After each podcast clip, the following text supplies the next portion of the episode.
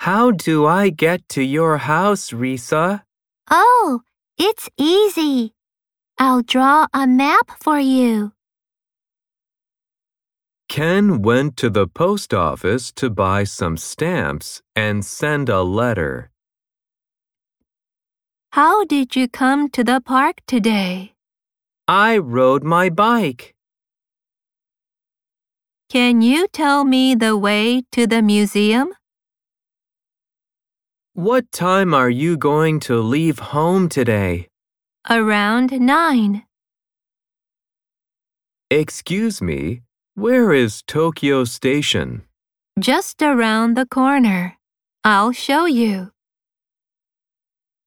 There are many places to visit in London. There's a large park near Risa's house.